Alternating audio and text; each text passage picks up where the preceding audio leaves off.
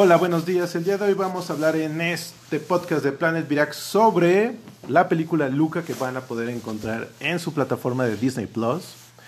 Esta película es del director Enrico Casarosa.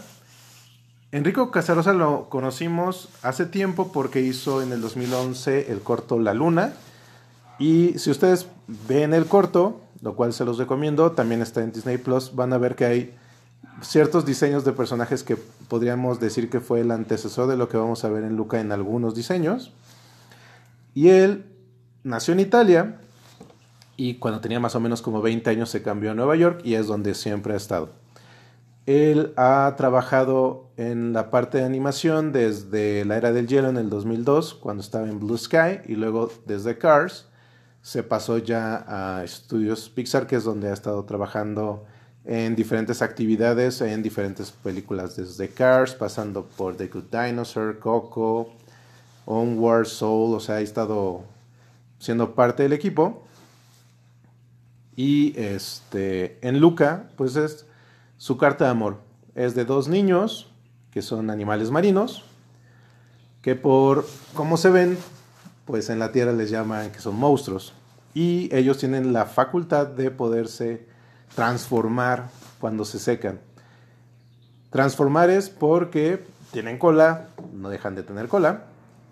Y por ejemplo, es algo que se van a dar ustedes cuenta, hay algo en las manos que se ve diferente de cuando están en su versión de animal marino a su versión humana, para que le echen un ojo. Entonces, uno de estos niños, que es Luca, él siempre se le dice que no salga a la superficie y encuentra a este otro niño que ya tiene más tiempo viviendo en la superficie, que se llama Alberto. Y lo que quieren es, la película es sobre la amistad. Encuentran a otra niña que es Julia, que vive en, el, en la ciudad eh, de Porto Rosso. Y es una película de verano. O sea, si, si ustedes lo han recordado, es esta película que pueden ser amigos todos niños o amigas todas niñas o amigos niños y niñas, que es en esta parte de nos va a recordar mucho, o en mi caso a mí me recordó mucho este los amigos que parece que saben más que uno y uno es como de, ah, no es cierto, sí, de verdad sucede algo así o no. Y cuando vas conociendo otros amigos y cómo vas pues creciendo este cariño que tienes por ellos porque pues cada quien va, cada amigo que vas haciendo ocupa ese lugar en el corazón de uno y pues obviamente está muy enfocado en los niños, o sea, habrá muchas cosas que uno dirá, oye, bueno, y los adultos que no hacen nada o porque suceden ciertas cosas es, está dentro de este universo de los niños, se ve mucho a través de, de Luca, que es el protagonista, cómo, cómo se conoce, se reconoce, eh, hay una parte donde aprende a caminar que es fantástica porque pues, claramente en el agua tienes ciertas características para moverte, las cuales no tienes en tierra firme. Y entonces es muy interesante cómo se, se hace eso. Obviamente la animación es, es algo que a mí me gustó mucho. Ahora en, las, en, la plataforma de Disney Plus, como lo hemos comentado en otros podcasts, han hecho el esfuerzo de tener como extras, como lo que tenemos en los DVDs o en los Blu-rays, que tienen que ver de cómo se hizo esto, cómo se hizo el otro, cómo se hizo aquello. Obviamente sí no han podido adquirir los libros de arte, que luego no es tan fácil conseguirlos porque se acaban rápidamente, o el precio puede ser un poco elevado. Entonces, pues se tienen estos pequeños documentales que está haciendo Disney para poder decir, ah, mira, ¿sabes qué? Lo hicimos de esta manera, lo hicimos de esta otra manera. En este caso, el que está fue el trabajo que hizo parte de la producción de Pixar de ir a Italia, estar viendo estas diferentes zonas, ver cómo, cómo es la gente, cómo son las plazas, cómo es la arquitectura, porque obviamente para los norteamericanos eh, iba este, el que es uno de, de diseño, Dice, es que como que no aplanan los terrenos, como que nada más los van creciendo así como se va moviendo la orografía. Entonces, pues obviamente los ves a ellos están asombrados de, oh, las calles se ven así, porque tienen estos callejones extraños que, que se tiene en, en, Italia, en estas partes, que, que, las, que los pueblos o las ciudades están montados sobre, las, sobre la colina, sobre la montaña, donde pues se va siguiendo este camino, entonces la calle hace giros o hace este, cambios muy, muy drásticos, porque es como se fue creciendo y como fue creciendo la ciudad. Entonces, lo que ellos querían era como de precisamente reflejar eso. Cómo es, esta, cómo es este pueblo, cómo sería este pueblo ficticio que pues es una mezcla de varios pueblos. Y obviamente, por ejemplo, lo que es la, la casa de Luca, o la inspiración, perdón, de la casa de la niña, que se llama Julia, tal cual la ves y dices, o sea, se nota que tomaron ciertas características de la casa para montarla en donde se quería hacer en la parte de Luca. Entonces, echan un ojo, más o menos tiene unos 12, 14 minutos, pero precisamente habla precisamente de, de esta parte de arquitectura, diseño, este, los colores, porque acá algo que querían hacer y se, ves que están haciendo es se ponen a filmar el agua por fuera, el agua por dentro cómo se ve cuando dicen que se estaban aventando unos niños, entonces estos niños cómo se avientan al agua y cómo se genera, pues la textura que tiene el agua que es diferente en cada, en cada mar que ustedes vayan a ir o cada cuerpo, cuando te metes el, la visibilidad, el mismo tono que tiene, las mismas características por las que tienen los, los minerales en el agua, cambia. Y, y aquí es precisamente querían replicar el cómo se generan las burbujas. O sea, este trabajo técnico cuando ya tienes una maestría de cómo se hacen las cosas, de decir quiero hacerlo lo más um, real y al mismo tiempo que, que, ayude en la narrativa de la historia, porque pues es un elemento más el, el agua, en este caso de este pueblo pesquero, pues es un elemento más de lo que está haciendo aquí. En este caso, este, Luca tiene sus dos papás, que este, viven debajo del mar. Hay una abuelita y en el caso de esta Julia, también está su papá que se llama Massimo, que es muy interesante él como personaje. Él es un pescador, cocina pasta, pero obviamente le gusta, bueno, se dice que él caza este, monstruos marinos, entonces pues obviamente los, los niños están como de no nos vayan a cachar o no. Obviamente como e, el tema de que si te mojas te transformas otra vez en ser marino, pues una parte importante de los gags que vamos a ver en, en la película. En mi opinión, lo que, como lo siento es no abusaron de este gag, pues se utiliza en las situaciones que tienen que hacer. Y obviamente ayuda este mismo gag, porque los papás suben a buscar a Luca, entonces es como de, ¿cómo reconozco a mi hijo si todos se ven como niños? Entonces después este, hay que hacer algo al respecto del agua. Entonces es muy interesante cómo van utilizando ese gag y, lo pueden estar utilizando en el fondo para no ser como sola la referencia de ese chiste. Y el trabajo de voces ayuda mucho, en, tanto en inglés como en español. Ayuda mucho a creer que los niños son amigos. Y pues obviamente también es una evolución natural de la amistad. Digo, no es como, ah, nos volvimos amigos de la noche a la mañana, sino es como de, ah, vamos haciendo esto, nos vamos conociendo. Van cambiando las dinámicas entre, entre a, quién le creo más, este, si me siento desplazado porque antes era yo como su único amigo. Entonces, eh, esas ideas que trae, creo que es algo muy importante tanto para los que lo veamos ahorita como grandes, como para nuestros hijos que ya sea que ya hayan tenido este tipo de situaciones con sus amigos o vayan a tener estas situaciones con sus amigos, pues es, es bonito. Creo que ese es algo que tiene un gran corazón esta película, la relación de los personajes entre ellos. Porque creo que es real, pues. O sea, los papás es como de, digo, esa toda la hemos escuchado y si, y si somos papás la aplicamos, que es, es por tu bien porque soy papá pero no es como de soy así de esta manera y no puedo cambiar. O sea, todos los personajes considero que, que van evolucionando. El que es el niño bully, por así decirlo, o el que sería como el villano, o, el que representa estos temores de, de, los, de las personas hacia lo extraño que es Hércules, es, pues es un niño grande porque ya empieza a tener como bigote. Y parte de la historia también es que va a haber un torneo que te permite ganar X cantidad de dinero, en la cual tienes que nadar, tienes que andar en bici y tienes que comer eh, pasta. Entonces, este niño lleva años participando, obviamente ya es más grande, o se ha ido desarrollando más y sigue participando y obviamente pues, le lleva de calle a los demás niños. Y entonces pues es un bully.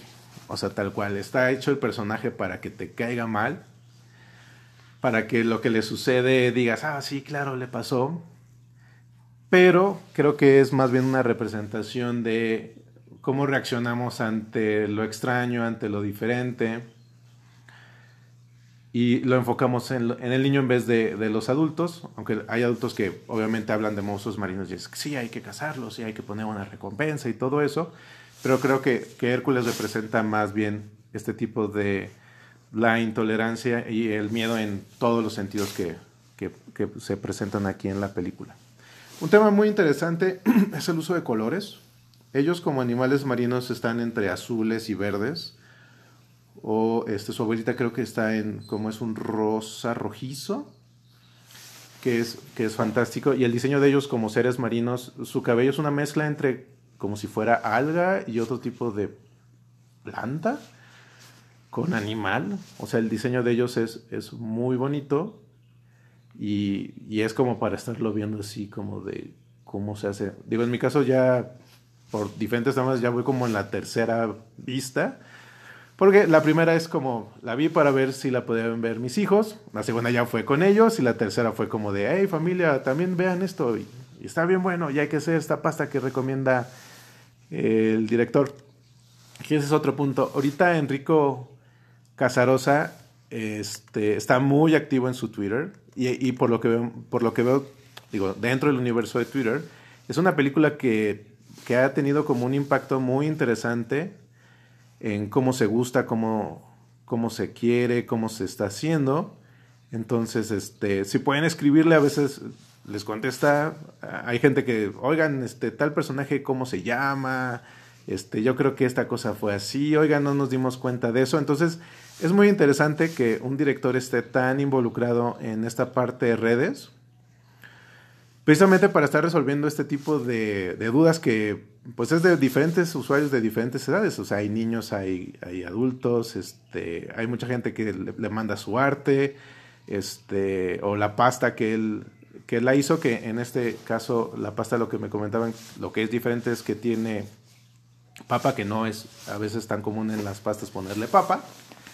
Ahí sí les paso el dato porque, lo cual, ya que lo dijeron, me puse a pensar y sí, son pocas las veces que me ha tocado comer pasta y tenga papa. Y otro tipo de verdura, lo cual la hizo muy fresca. Este, mi cuñado que le gusta mucho cocinar, la preparó y sí, si pueden, este, en la liga voy a poner el, la parte donde estás, la receta de él, que dice que es de su abuelo, de su mamá, ahorita no recuerdo, pero está muy interesante. Entonces, entren a Twitter, si tienen alguna duda pueden escribírsela o pueden checar todos los twitters que han existido. Algo muy interesante es que se hizo, se hizo este evento donde se ponen de acuerdo para empezar la película al mismo tiempo y estuvo comentando en esta parte el equipo creativo. Ah, claro, es que miren, este, hicimos este dibujo, compartieron algunos sketches, compartieron este, algunas experiencias de la elaboración de la película, eh, algunos diseños de, de, lo que fue antes, lo que fue después. Entonces, este, también si entran al Twitter, está en, el, en los hilos que él ha estado haciendo, pueden ver todo eso, toda esa parte que, digo, ayuda mucho a la experiencia. Pueden hacerlo de dos maneras, lo pueden primero leer y después ver la película o pueden, estarlo, pueden hacer el ejercicio en tiempo real, ¿no? De poner la película y ponerse a hacer el scroll. En mi caso, yo lo que prefiero sí es como de haberlo visto y luego leerlo porque luego sí es como de, espérate, o no, sí, sí es cierto. O digo, si es la primera vez para no perder este, la experiencia, pero sí eh, esto que espero que se quede más tiempo, esta parte de poder convivir con, con los equipos creativos o los directores en este tipo de pláticas. Digo, porque estamos en diferentes lugares y luego no es tan fácil que vengan algún evento para que pueda platicar eso. Pues se me hace muy, muy buena opción además de que enriquece muchísimo la experiencia de, ver el producto y es como de, ah, sí lo entendí de esta manera, o no lo entendí de esta manera, o él lo quería hacer de otra manera. Y el director ha sido muy abierto de, oye, es que yo siento que interpreto esto de tal manera, es como de, miren, yo parte de lo que estoy haciendo, como lo comentamos la vez pasada en Launchpad, son mis experiencias. Y es algo que he visto con los directores. Digo, de chico no lo percibía, pero ahorita ya de grande es como de... O sea, sí hay trabajos que es como de... eh, me contrató el estudio para hacer esto, pero muchas de las veces es como de... Son cosas que yo necesito exorcizar o expresar o hacer. Y es, es esto. Obviamente no voy a negar que lo que tú lo pienses es, y él ha sido muy enfático en, si ustedes les da ese otro mensaje, está bien. O sea, si ustedes, esta película les ha dado esta otra intención, porque como son estos animales marinos que se han escondido de los seres humanos, esta parte de, de salir, de darte a conocer, pues puede tener muchas lecturas. O sea, puede tener la lectura que es como de un tema de sexualidad, de reconocerse o reconocerse tal cual. Soy diferente a los demás, como pues, la mayoría de las veces es, que es el tema de es extraño, pero como niño eh, o como adulto es una parte de somos diferentes y a veces no encontramos dentro de nuestros círculos gente parecida. Y, y otras veces encontramos mucha gente y solamente a veces es encontrarla, pero es precisamente esa parte de la identidad, es qué tan diferentes somos, entonces también podría tener ese mensaje. O este, la parte de papás e hijos. Y este, al final hay una frase que, que dice la abuela de precisamente de, encontrarse, que es muy interesante. Y, pues, entre ellos también es como a veces dejar o aceptar cosas de cierta manera. Entonces creo que tiene varias capas. Uh, mi comentario es disfrútenla. Es, es una película para este verano. Tiene todos los elementos de vacaciones. O sea, es una película para vacaciones, de vacaciones, en vacaciones. Y en esta época de COVID creo que es también importante tener este tipo de experiencias. Digo, en películas animadas no hemos tenido muchas cosas como en, años anteriores. O sea, tuvimos Soul a final del año. Tuvimos la de Maya y el Dragón. Este.